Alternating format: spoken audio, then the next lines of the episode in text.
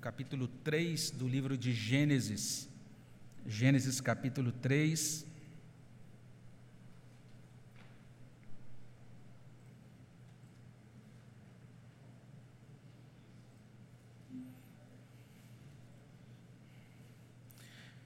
Nesse mês de maio, a gente está separando alguns, algumas ocasiões para meditar no tema da família, porque maio é o, mês da, é o chamado mês da família presbiteriana, e é por isso que a gente está meditando nesse tema geral né, de a família cristã no mundo em crise.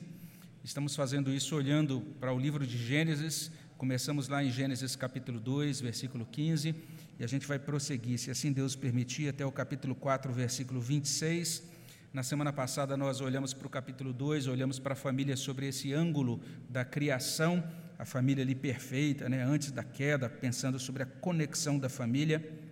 Hoje, nesse Dia das Mães, a gente começa a olhar para a família sobre essa outra ótica, a ótica da queda, e a gente começa então, nesta ocasião, no dia de hoje, a meditar sobre o afastamento na família. E é nesse sentido que a gente vai prosseguindo até o final do mês, no dia 16 falaremos sobre a fragilidade da família. No dia 23 nós falaremos sobre as tragédias e as disfunções na família. E no dia 30 nós vamos falar sobre a redenção da família, se assim Deus permitir. Então, para hoje nós vamos olhar, então, nós somos convidados a abrir nossas Bíblias aqui em Gênesis 3, a partir do verso 1, e nós vamos ler Gênesis 3, de 1 até 6. Aí na sua casa você é convidado a acompanhar a leitura. Vamos ler juntos a palavra de Deus, nós que estamos aqui, Gênesis 3, de 1 a 6. Vamos ler juntos a palavra do nosso Senhor. Mas a serpente, mais sagaz que todos os animais selváticos que o Senhor Deus tinha feito, disse à mulher: É assim que Deus disse: Não comereis de toda árvore do jardim? Respondeu-lhe a mulher: do fruto das árvores do jardim podemos comer, mas do fruto da árvore que está no meio do jardim, disse Deus: dele não comereis, nem tocareis nele, para que não morrais. Então a serpente disse à mulher: É certo que não morrereis, porque Deus sabe que no dia em que dele comerdes, se vos abrirão os olhos, e como Deus sereis conhecedores do bem e do mal. Vendo a mulher que a árvore era boa para se comer, agradável aos olhos, e árvore desejável para dar entendimento, tomou-lhe do fruto e comeu. E deu também ao marido, e ele comeu. Senhor, no nome de Jesus, agradecemos pela tua palavra. Nos colocamos diante do Senhor, ó Deus, com a plena convicção de que somente o teu Espírito, ó Deus, é quem pode trazer essa palavra para o nosso coração, é quem pode comunicar os benefícios espirituais por meio de Jesus Cristo para as nossas almas. E nós suplicamos que Teu Espírito, ó Deus, nos visite com misericórdia, com graça, fale aos nossos corações, nos ajude não apenas a compreender a palavra de modo é, intelectual, que o Senhor esteja agindo na nossa cognição, no nosso entendimento, na nossa mente, mas suplicamos a Deus que essa palavra realmente alcance os nossos afetos, que ela alcance o nosso coração, que ela nos mobilize, que ela transforme a nossa vontade, que ela produza um bom fruto, ó Deus, de salvação, de consolação e de santificação na nossa vida. Tem misericórdia de nós, abençoa-nos, esteja conosco, é o que pedimos no nome de Jesus. Amém, Senhor Deus. Na, na mensagem anterior, a gente falou sobre aquilo que nos conecta e naquela ocasião a gente olhou para o capítulo 2 de Gênesis. O que foi dito ali é algo muito simples, aliás, todos esses, esses estudos, esses sermões aqui no livro de Gênesis de 2 até 4, eles não vão trazer muita novidade, especialmente se você já é, foi criado numa igreja, mas a ideia é tentar fazer algumas aplicações e algumas considerações, especialmente para a família, à luz dessas passagens. E se lá atrás a gente viu Deus é, mostrando o que nos aproxima, o que nos conecta, Deus criando o mundo, Deus nos fazendo, nos tornando aptos para ter comunhão com Ele, para ter comunhão também uns com os outros, Deus instituindo a família, o que nós vimos lá no capítulo 2. Agora, nesse outro capítulo, o capítulo 3, ele vai nos mostrar o que nos afasta, o que nos atrapalha, o que aqui, de certa maneira, influencia para que as nossas conexões pessoais sejam truncadas ou sejam rompidas, para que, ao invés da gente se aproximar, a gente se afaste e a gente rompa, talvez, conexões.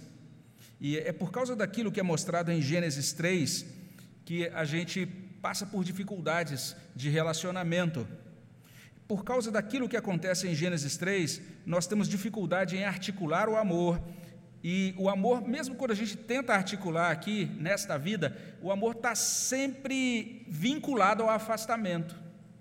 A gente não consegue pensar no amor de uma maneira é, assim totalmente pura, naqueles termos de antes da queda. E aí eu quero até propor um exercício para você. Se você é do tipo que gosta de música romântica, faça um teste. De repente pode ser que você vai discordar de mim, não é? Mas eu convido você a fazer isso. Se você gosta de música romântica, pense aí em três músicas românticas prediletas suas. Durante a semana, separe essas músicas, ouça a letra dessas músicas direitinho e talvez você vai chegar a uma conclusão. Você vai notar que a maioria das boas, chamadas, chamadas estou falando de boas músicas românticas, né?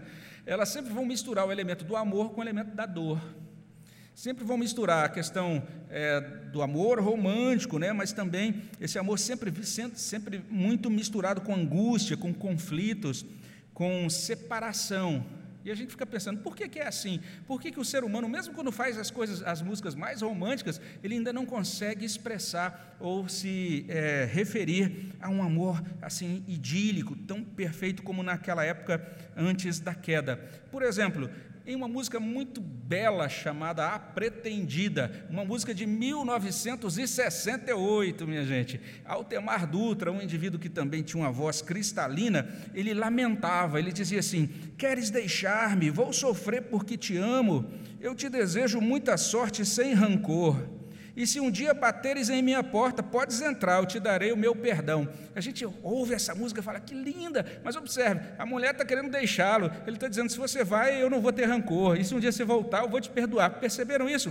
Amor romântico, mas ao mesmo tempo tem alguma trinca aí, tem alguma rusga, tem alguma dificuldade nessa música, ou na relação apontada por essa música.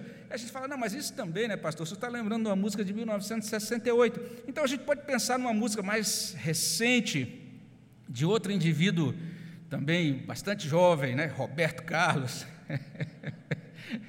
Já na década de 80, eh, Roberto Carlos ele tenta reprimir o choro dele em uma música que é lindíssima, intitulada Nosso Amor.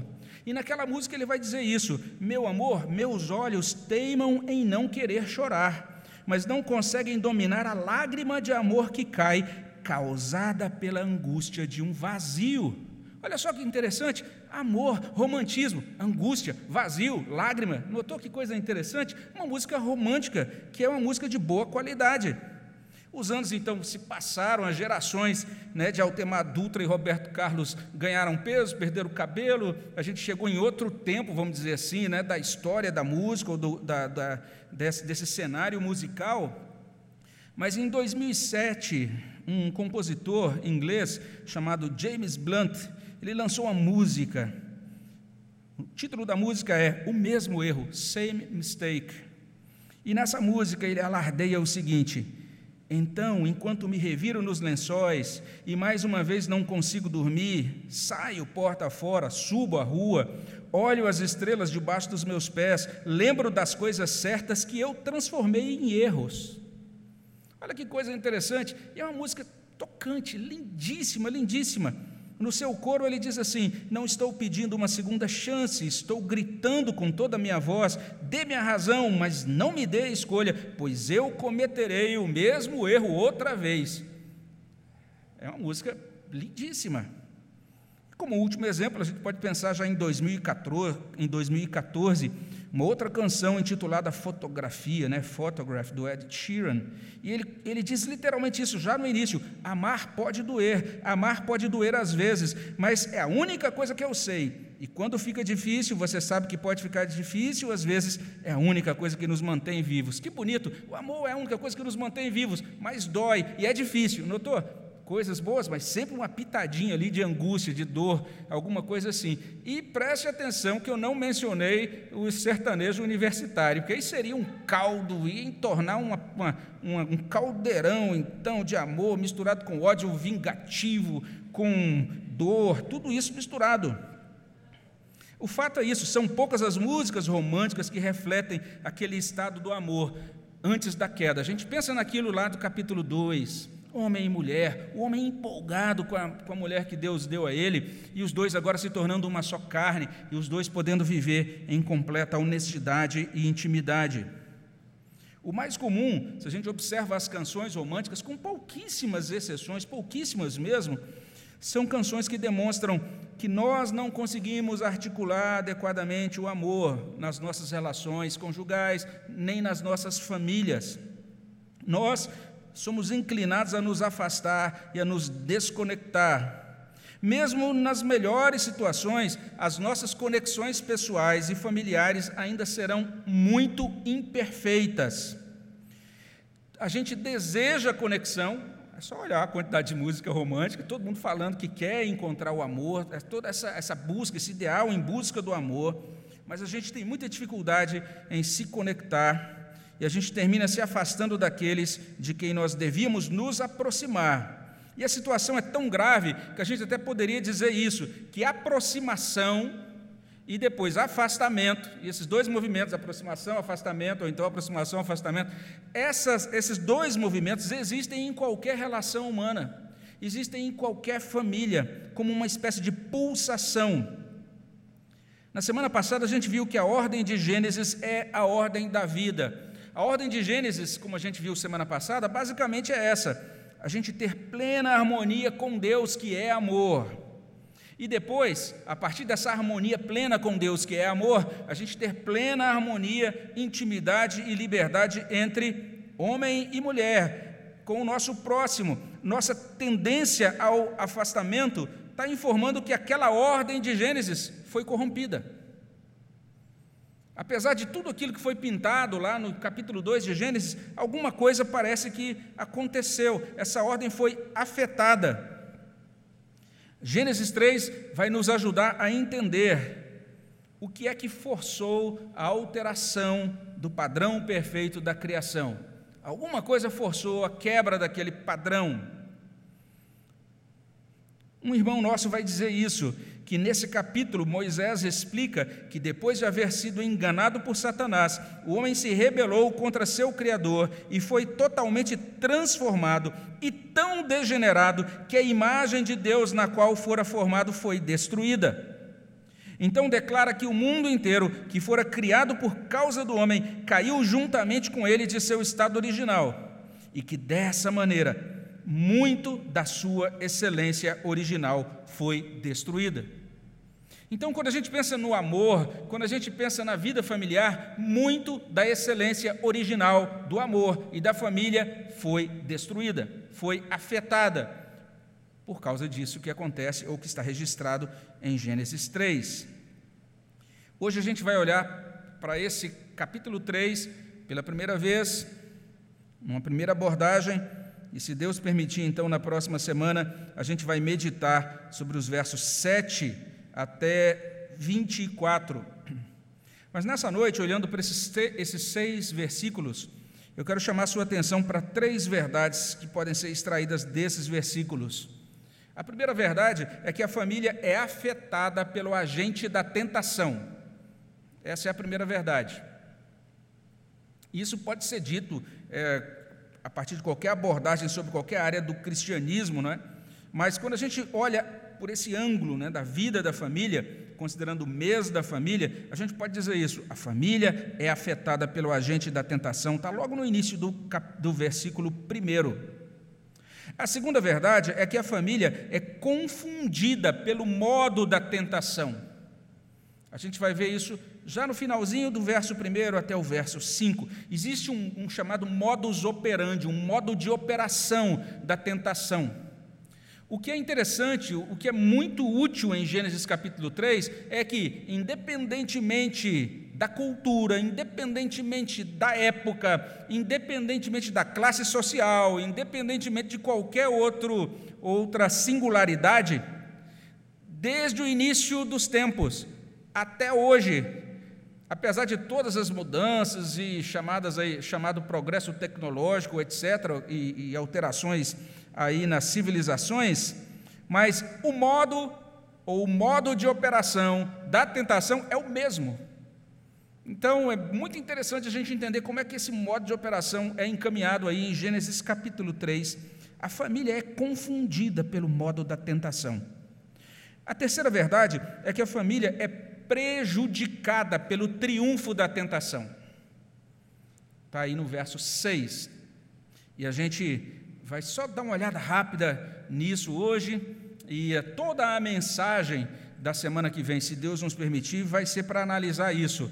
Oito consequências dessa desobediência, oito consequências dessa, desse triunfo da tentação. Não é? Nós vamos ver isso a partir da semana que vem, mas hoje a gente fica já com essa verdade inicial. A família é prejudicada pelo triunfo da tentação. E vejamos em primeiro lugar então isso: a família é afetada pelo agente da tentação. Logo depois daquele quadro tão belo, né, de Gênesis capítulo 2, versículo 25, é, completando aquela descrição de um relacionamento perfeito, de uma grande bênção de Deus sobre é, o primeiro casal, Gênesis 3 inicia identificando uma personagem nova, né, um novo personagem, ou aquilo que a gente está chamando aqui de agente da tentação. No início do verso 1 diz assim: Mas a serpente mais sagaz que todos os animais selváticos que o Senhor Deus tinha feito, disse à mulher. Então Gênesis identifica essa figura, o agente da tentação, o agente também do afastamento conjugal, das dificuldades em família, é aqui identificado como a serpente. E chama atenção é, o termo que é usado aqui, e que é traduzido como serpente. Essa é uma palavra tão interessante na língua hebraica. A língua hebraica tem umas construções assim que são muito úteis, não é? E você tem uma palavra que de certa maneira ela serve de base para outras palavras ou que ela tem muita relação com outras palavras também. E é interessante que na língua hebraica, a palavra que é traduzida por serpente, ela tem uma ligação muito próxima com a palavra que é a palavra usada para profecia ou predição. Isso é muito interessante.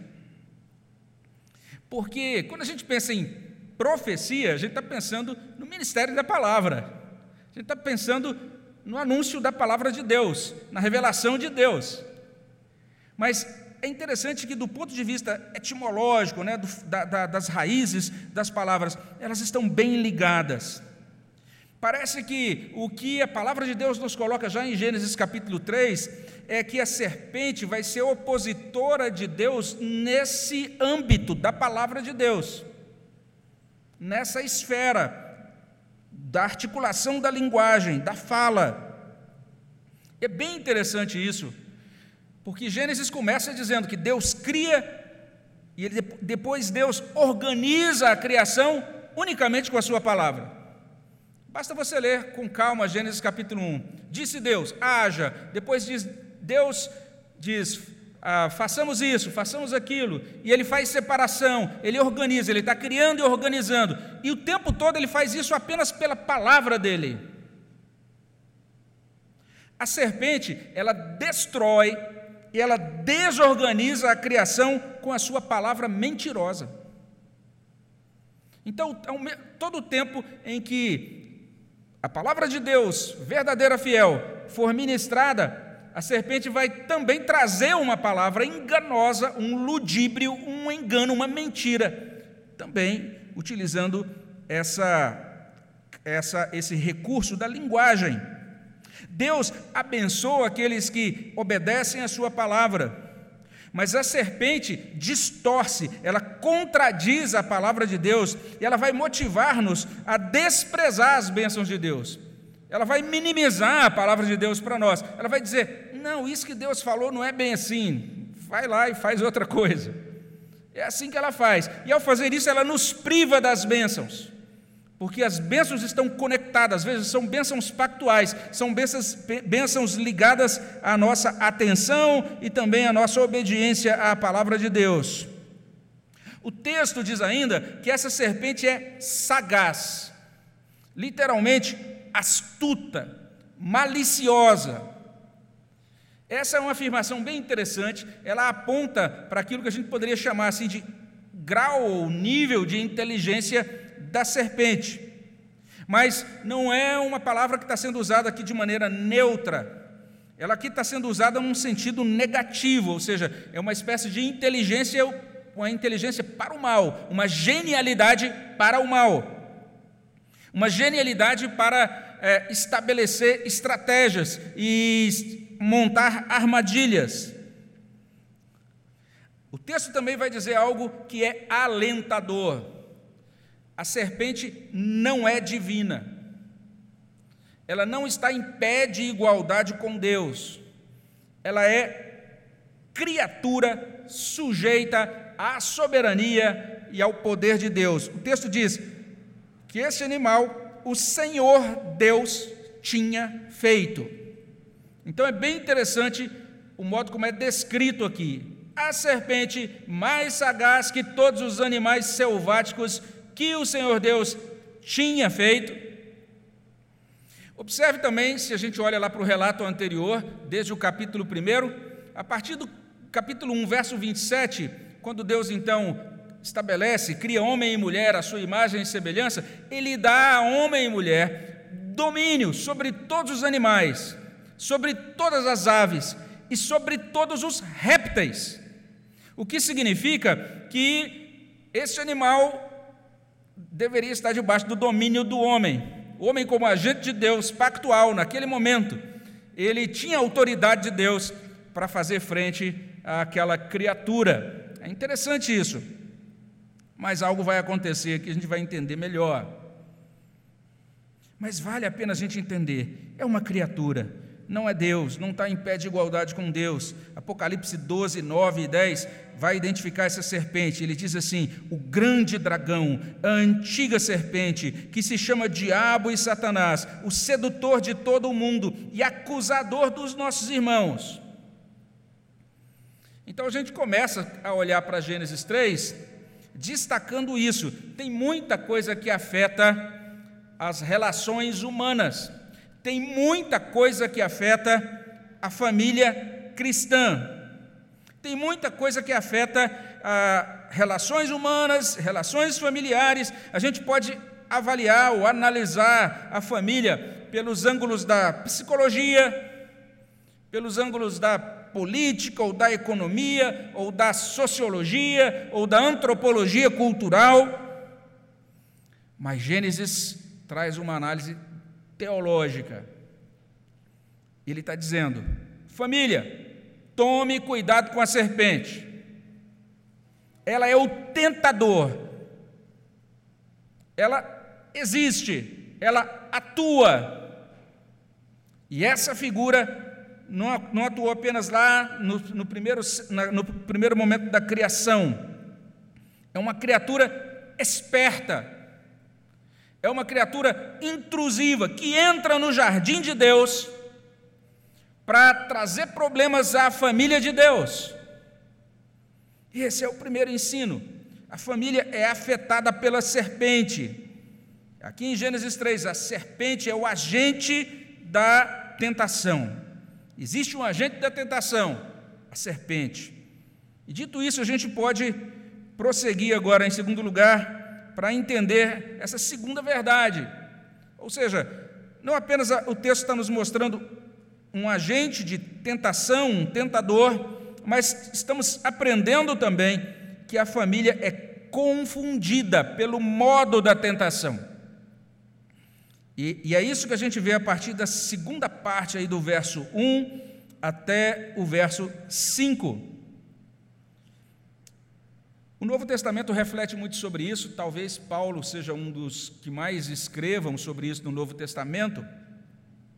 E Paulo vai sempre fazer essa ligação, ele sempre vai dizer assim: que onde há tentação, ou que aquilo que a gente chama de tentação sempre vai corresponder a uma tentativa de engano. O pecado tem sempre uma ligação com engano, de acordo com o apóstolo Paulo.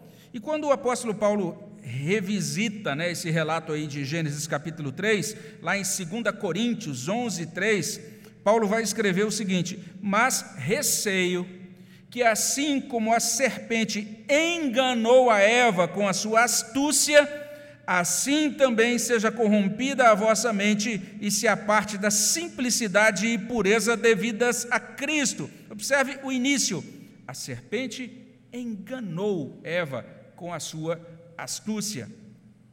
Então, isso tem a ver com esse modo da tentação. Gênesis 3, a partir da segunda parte do verso 1, nos, nos apresenta esse modo. Que modo é esse? Preste atenção aí no texto. Primeiro, a serpente testa o quanto a mulher conhece a palavra de Deus. E é como se a serpente perguntasse: Eva, o que é que Deus disse? Ela está testando o quanto Eva conhece da palavra de Deus. Mas vale a pena a gente notar que o modo como a serpente formula a pergunta mostra muito do seu caráter enganador, porque ela formula a pergunta com uma distorção. E ela formula a pergunta incitando a dúvida. Olha o que ela diz: é assim que Deus disse: Não comereis de toda árvore do jardim? E se você é um leitor atento, você percebeu já a distorção. Olha lá atrás, olhando para o capítulo 2. Ele está dizendo: Deus disse para vocês não comerem de toda árvore do jardim? Deus proibiu vocês de comerem as, todos os frutos do jardim? Essa é a pergunta. Observe a distorção que ele está trazendo. Ah, em nenhum momento Deus proibiu eles, deles comerem toda a árvore do jardim. Então ele está checando, ele está averiguando, ele está verificando em que medida a mulher conhece a palavra de Deus. Em que medida ela vai agora, na sua resposta, expressar segurança do conhecimento dela da ordem, da instrução de Deus dada lá atrás em Gênesis 2, 16 e 17. Quando a gente olha agora para a resposta da mulher, perceba aí o que acontece. A resposta dela demonstra que ela conhece a instrução de Deus, mas ela comete um erro. E o erro não é pequeno. Ela cita a instrução de Deus, mas ela adiciona algo dela a instrução.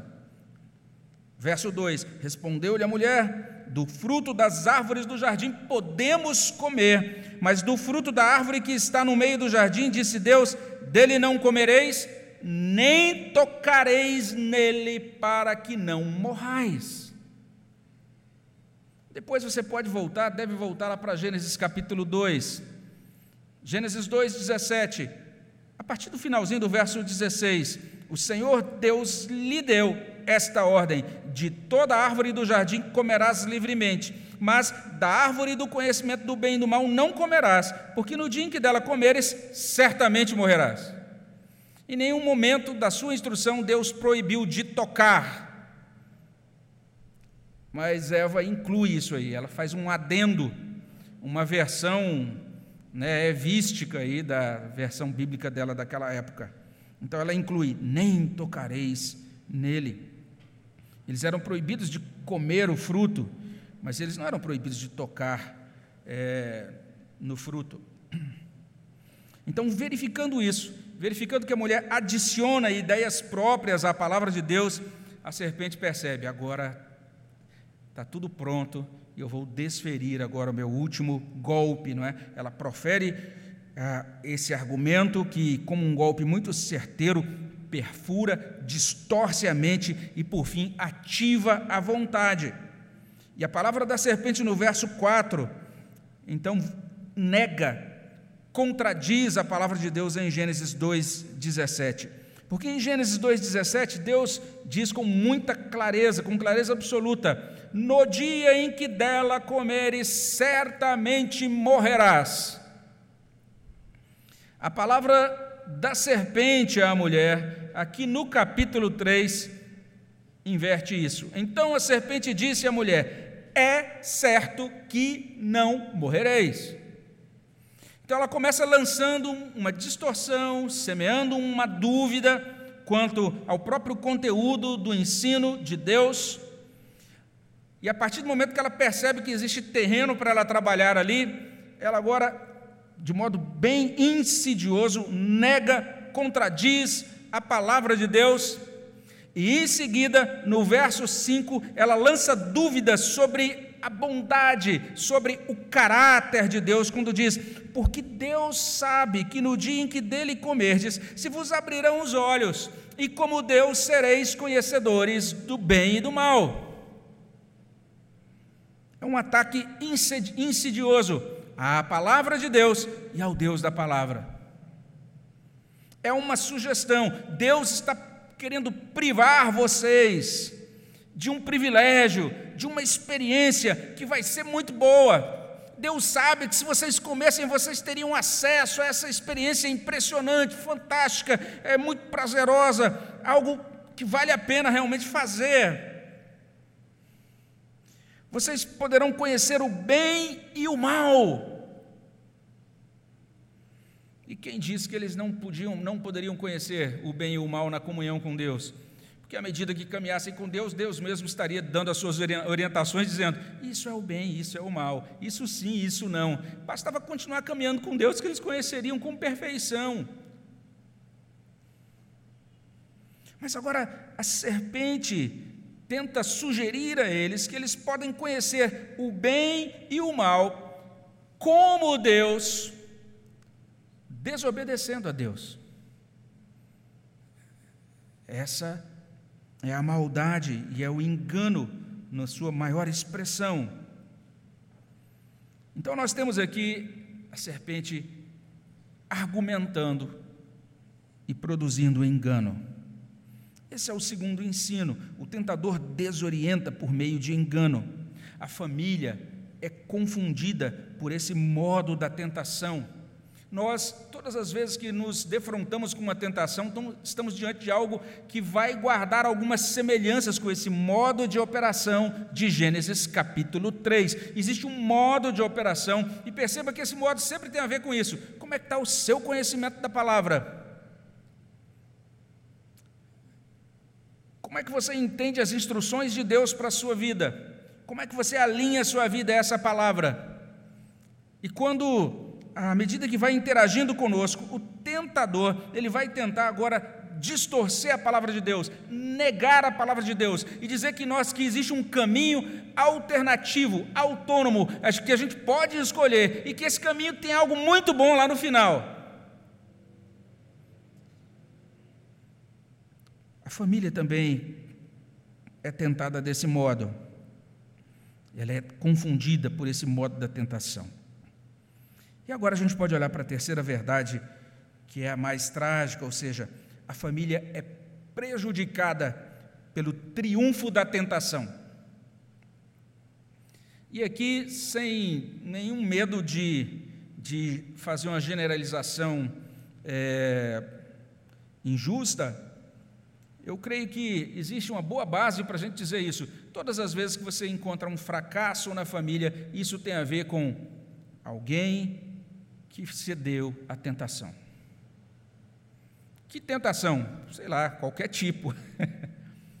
A serpente se é, inseriu naquela história, ela trouxe a sua tentação, o seu modo de operação, e alguém cedeu. Simplesmente assim. Então a gente tem essa cena final aqui a primeira cena do capítulo que termina com esse triunfo da tentação. Esse triunfo, esse relato que a gente tem aqui é chamado pelos estudiosos de pecado original, ou outros chamam de a queda. E a gente vai entendendo agora o que vai acontecendo na nossa mente, o que aconteceu na, não apenas na mente de, da, da, mulher e dos, do primeiro casal, mas aquilo que acontece também dentro de nós, nesse processo, quando a gente está prestes a cair. Primeiro, perceba, quando a tentação se mostra e ganha espaço na nossa vida e se mostra interessante, ela vai provocar uma mudança na nossa percepção. Até esse ato de mostrar-se interessante já significa que a percepção mudou. Se você observa o livro de Gênesis, até esse ponto do livro de Gênesis, todas as vezes que você encontra o verbo ver, esse verbo se aplica a Deus.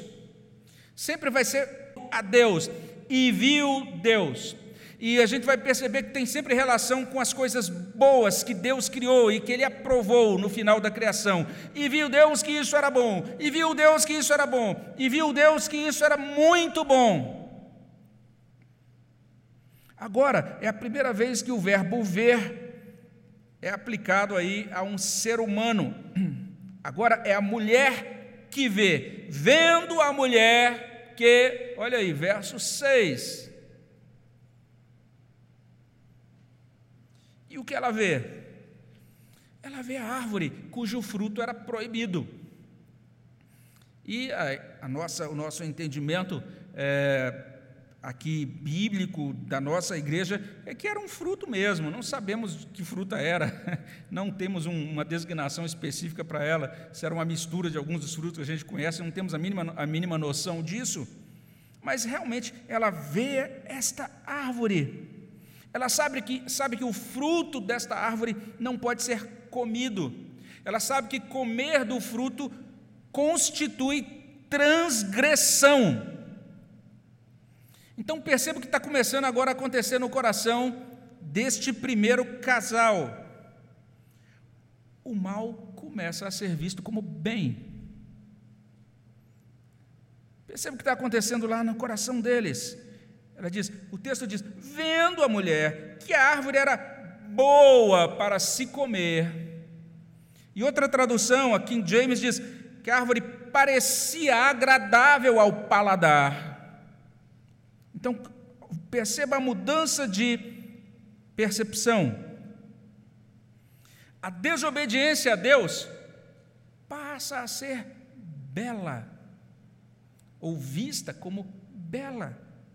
Porque diz assim: a árvore era boa para se comer, agradável aos olhos, atraente aos olhos. Eu disse na semana passada que todas as vezes que a gente encontra, viu Deus que isso era bom, significa lá no, no, texto hebraico, que viu Deus que isso era belo. Até Gênesis capítulo 2, o que é belo? É aquilo que Deus cria, é aquilo que é consistente com os atributos, com a bondade, com a santidade de Deus, é aquilo que é justo, é aquilo que glorifica a Deus. Mas agora, quando chega no capítulo 3, a mulher olha para a árvore e ela acha belo o fruto.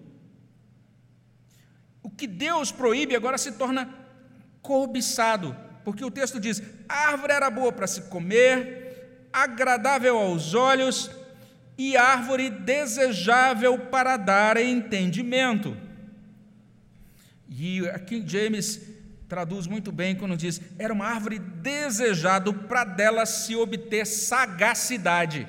Eu achei boa essa tradução da King James, porque o, o, os tradutores aqui ligaram a palavra que aqui na nossa tradução é traduzida por conhecimento e para, ou entendimento, melhor dizendo, e fizeram uma ligação dessa palavra com o caráter da serpente. Ela é mais sagaz de todos os animais. E agora parece que essa sabedoria, entre aspas, que o homem receberia, seria uma sabedoria da serpente. Ele se tornaria mais astuto e malandro como a serpente.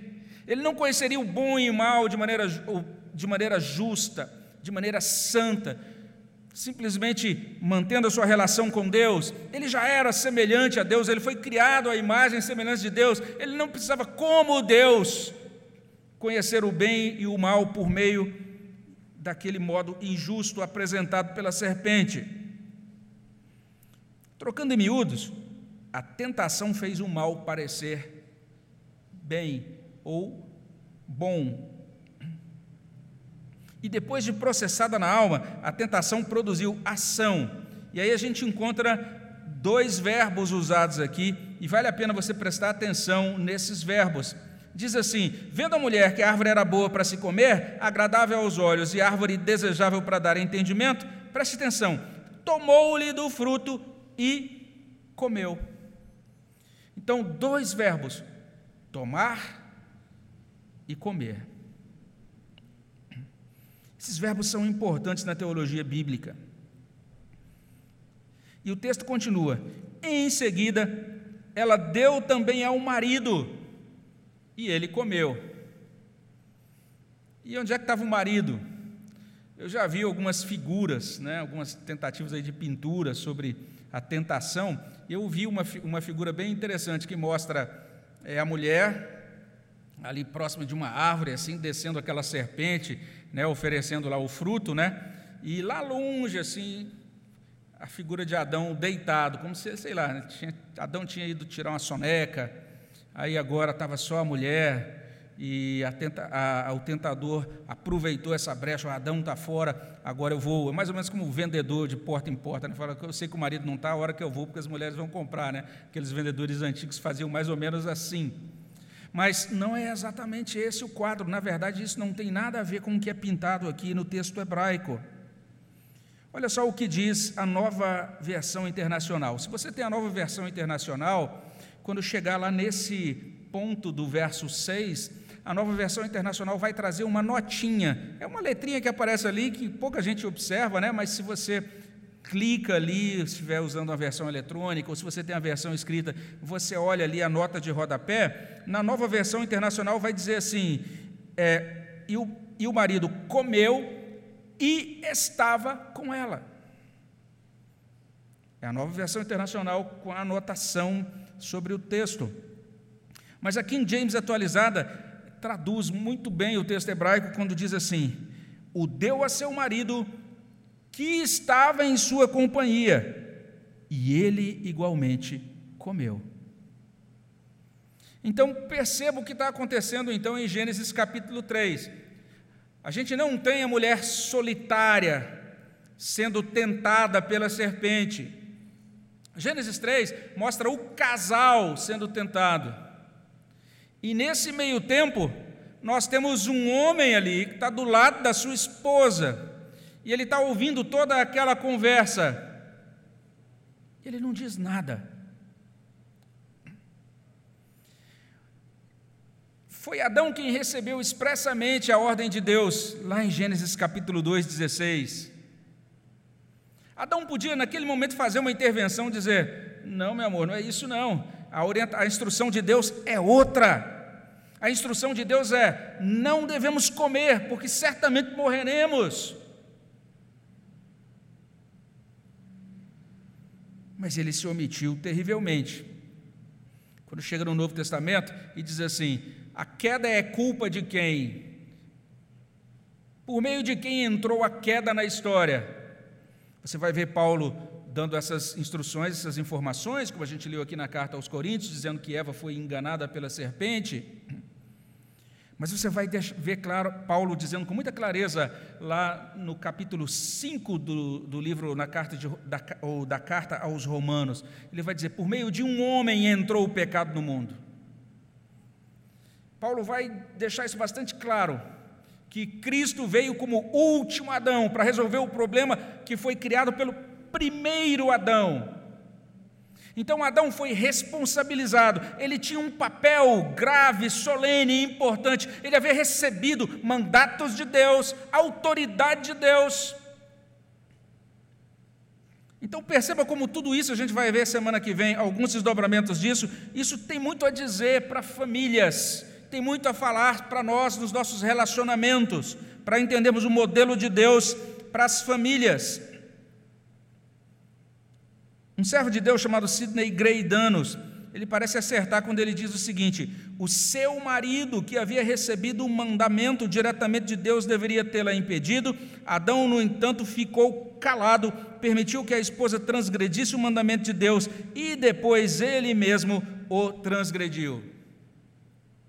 E como é que entra então agora essa devastação na história, essa devastação que afeta o cosmos, essa devastação que afeta agora todo o restante da história bíblica, por meio desses dois atos: tomar e comer. E perceba também que, se lá em Gênesis 2,24, homem e mulher foram feitos um em amor mútuo e para viver com Deus no mundo, agora aqui em Gênesis 3,6, homem e mulher se juntam, eles são um na desobediência, eles são um na oposição à palavra de Deus no mundo. Esta é a queda. É isso que se chama, queda. O homem decai do seu estado original, porque ele voluntariamente diz: desprezo a palavra de Deus, a palavra de Deus que eu recebi clara, eu deixo de lado e eu agora acolho a palavra da serpente. Esta é a causa primordial da deterioração, do afastamento nas relações humanas mais fundamentais, a começar na família. Então, talvez você tivesse até agora na tua mente esta ideia: ah, a família está sendo atacada, ah, a família está sendo ameaçada, ah, não, o que faremos? E o problema está, aí você aponta de repente um determinado poder público Diz, ah, o problema está em alguma questão política, nós estamos sendo massacrados, oprimidos por questões políticas, nós estamos sendo massacrados porque agora existem é, pessoas usurpando dos seus poderes, existe alguma coisa muito errada acontecendo com a democracia.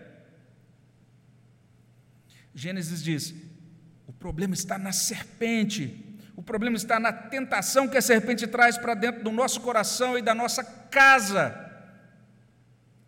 O problema está por, exatamente no fato de que nós deliberadamente desobedecemos e nos opomos a Deus no mundo a partir da nossa casa.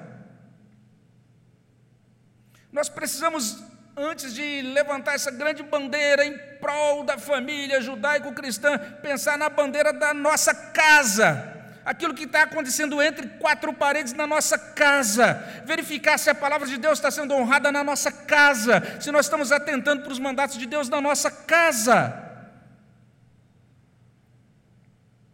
Porque nesse exato momento, enquanto a gente está falando aqui, sobre novos modelos de família que estão ameaçando a família judaico-cristã. É uma época da história que a gente pode chamar assim de recordista de divórcios de evangélicos.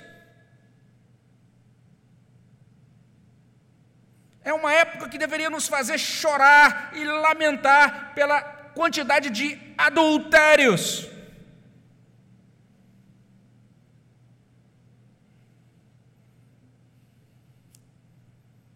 A família é prejudicada pelo triunfo da tentação.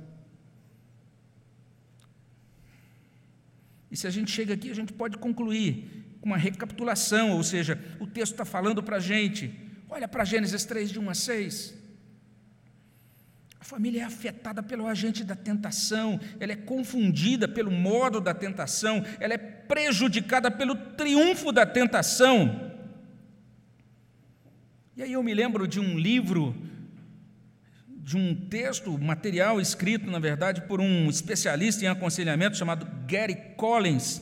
Ele vai propor cinco coisas que afastam as pessoas umas das outras. Ele fala, por exemplo, sobre comunicação defeituosa, a gente não sabe como falar um com o outro, atitudes egocêntricas, defensivas, a gente não consegue se colocar no lugar do outro, tensão interpessoal, ou seja, a gente não entra, não consegue entrar em acordo sobre algumas questões que dizem respeito à relação conjugal, como sexo, ou papéis, ou religião, ou valores, ou dinheiro.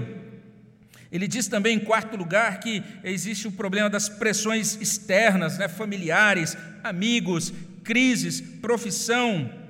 E ele fala, inclusive, em, ter, em quinto lugar, uma das coisas que prejudica demais, que afasta as pessoas uma das outras, é o tédio. É bem interessante esse levantamento que ele faz, a gente vai retornar a ele na semana que vem, mas eu gostaria só de chamar a sua atenção que, ainda que essas observações sejam dignas de atenção, porque elas de fato afetam a saúde familiar, nós não podemos nos esquecer de que existem coisas visíveis e invisíveis, tronos, soberanias, principados, potestades. É o que Paulo diz em Colossenses 1,16. Satanás busca corromper tudo o que é de Deus, ele busca corromper a fé, como Paulo fala lá em 1 Tessalonicenses 3, 5. Ele semeia desobediência a Deus e discórdia e ele ingere, ele afeta, ele se insere dentro da nossa vida familiar.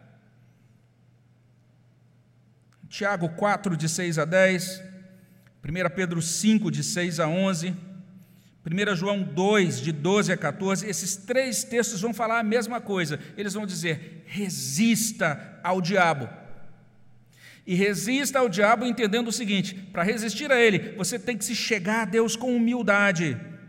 Você tem que se chegar a Deus com confiança em Deus, na soberania de Deus e com verdadeira adoração a Deus. As famílias precisam buscar a Deus. E quando a gente pensa nesse modo da tentação, a gente começa a entender que toda tentação implica teste de conhecimento da palavra de Deus e obediência a ela. Toda tentação. A serpente sempre distorcerá a palavra de Deus, sempre semeará dúvidas. Ele vai semear dúvidas sobre a própria palavra de Deus. Será que é isso que a Bíblia diz mesmo? Ele vai semear dúvidas sobre o caráter de Deus. Por que será que Deus ia proibir você de fazer isso? Será que Ele está querendo privar você de uma coisa muito boa? Será que Deus realmente é um estraga-prazeres que está aí querendo realmente guardar alguma coisa boa para Ele e não deixar você participar dela? Exatamente porque isso é assim, a gente precisa entender que essa negação da palavra nem sempre é consciente. É nesse sentido que a mulher foi enganada, como diz 1 Timóteo 2,14. Que a prática do pecado está sempre ligada a isso, a esse engano da mente não é sem razão que Paulo diz aos Romanos, capítulo 12, de 1 a 2, nós somos convocados a consagrar a nossa vida pela renovação da nossa mente. E muitos dos nossos problemas relacionais e familiares decorrem disso. A gente diz que é cristão, mas a gente ainda não, come... não aprendeu a pensar como cristão, pensar biblicamente. E a gente precisa, como diziam os antigos, obedecer estritamente à Bíblia como única regra de fé e prática. Ter cuidado com adições, ter cuidado com ideias humanas. Olhar para a palavra de Deus, Senhor, eu quero caminhar tendo a tua palavra como única regra de fé e prática. Por fim, já nessas últimas aplicações, sempre que a tentação vence, a família decai.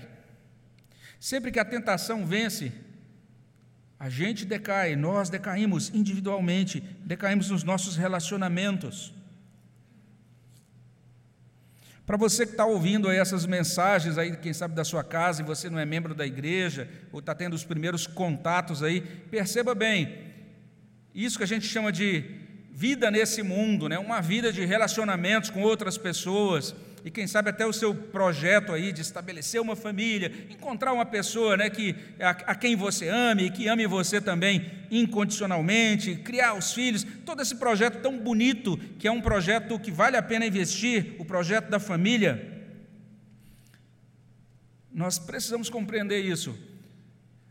O desenvolvimento da família no mundo, a caminhada da família no mundo, ela vai ter essa dimensão visível, material, né, de criar estruturas, de é, desenvolver patrimônio, de trabalhar juntos para alcançar projetos, planos, criar os filhos, assumir todos os gastos, construir alguma coisa, deixar um legado, todas essas coisas que a gente pode contabilizar e, vi, e ver.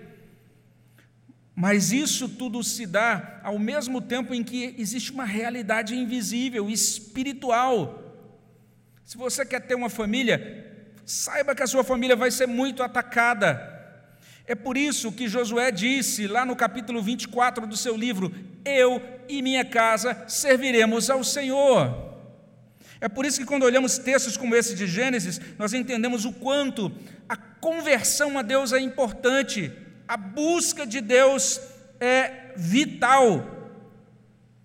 O casal precisa ser convertido a Deus. A oração, a devoção individual, conjunta do casal, da família, é muito importante. Nós precisamos, como famílias, orar para que Deus nos livre da tentação. Então é assim que Gênesis começa, simples demais. Ele está dizendo: tem um grande problema. Aconteceu um grande problema lá na história passada, mas isso que aconteceu lá continua acontecendo. Na verdade, Gênesis nos mostra isso nesses primeiros seis versículos do capítulo 3, porque o autor de Gênesis, inspirado pelo Espírito Santo, está querendo nos ajudar a entender que esse é o nosso problema central hoje o problema da tentação. Então nós precisamos, como indivíduos, como famílias, orar para que Deus nos livre da tentação e não nos deixes cair em tentação, mas livra-nos do mal.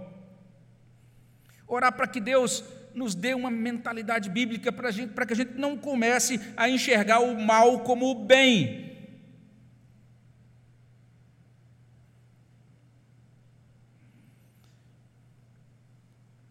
E orar para que a gente tenha uma experiência real com Jesus Cristo.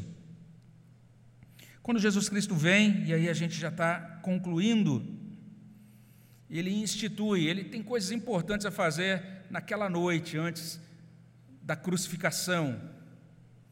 E ele podia simplesmente passar batido, era a noite de Páscoa, ele podia fazer muitas coisas, porque de fato ele fez muitas coisas maravilhosas naquele último jantar de Páscoa, foi o momento que ele lavou os pés dos discípulos, foi o momento em que ele proferiu aquele, todo aquele longo e belo discurso ali, que começa lá em João capítulo 14, vai até João capítulo 16, foi o momento que ele proferiu aquela oração chamada oração sacerdotal em João capítulo 17, que gostosa, que maravilhosa deve ter sido aquela noite, sentado com o Senhor ali naquela refeição de Páscoa. Mas de repente ele diz: oh, um detalhe mais eu quero deixar aqui com vocês. Agora que eu estou indo, vou deixar com vocês um sinal. Aí ele partiu o pão e o cálice. Ele disse: Agora, tomai, comei. Você notou que palavras ele usou lá? Foram as, os verbos usados lá em Gênesis 3, dizendo: Foi por meio de tomar e comer que entrou toda essa desgraça, todo esse infortúnio, todas essas deturpações e disfunções nas relações humanas. Agora em Cristo, a gente pode tomar e comer, mas a gente vai estar tomando e comendo, a gente vai estar desfrutando do próprio Cristo como vida, a gente vai estar desfrutando do próprio Senhor como alimento, a gente vai estar desfrutando do próprio Deus como salvação. Agora nós temos o Senhor, o Senhor como nosso redentor, nosso Senhor individual, mas também como nosso redentor e como Senhor das nossas famílias. Agora nós vamos poder apresentar os nossos filhos ao Senhor, porque pertencem a Ele. Agora, ligados a Ele, nós podemos ser guardados do tentador, nós podemos vencer as tentações e podemos agora nele caminhar com nossas famílias nesse mundo tenebroso e podemos prosseguir até o dia em que entraremos novamente em um novo jardim o jardim do paraíso de Deus. Amém, meus irmãos? Vamos orar ao nosso Deus. Senhor, abençoa os nossos corações, concede-nos graça, ajuda-nos a colocar nossa fé e confiança no Senhor, ajuda-nos a colocar nossas famílias nas mãos do Senhor, guarda-nos da tentação, Senhor porque a tentação chega insidiosa, ela chega como se fosse uma coisa tão pequena que não vai afetar muito e não vai trazer grande prejuízo. Ó oh Deus, Guarda-nos da tentação, porque cada vez que cedemos à tentação, nós estamos dando as costas à tua palavra, estamos, ó Deus, concordando com os argumentos do inimigo. Livra-nos, ó Pai, da influência da serpente.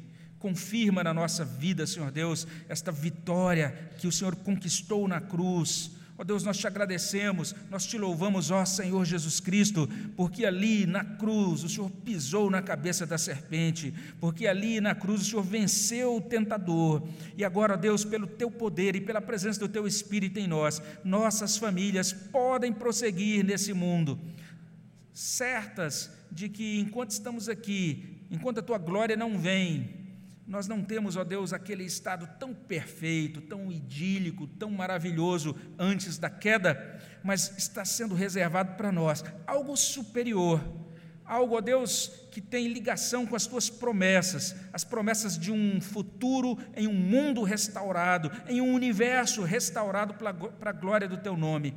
Dá-nos esperança, dá-nos fidelidade, tem misericórdia das nossas famílias, é o que pedimos no nome de Jesus. Amém, Senhor Deus.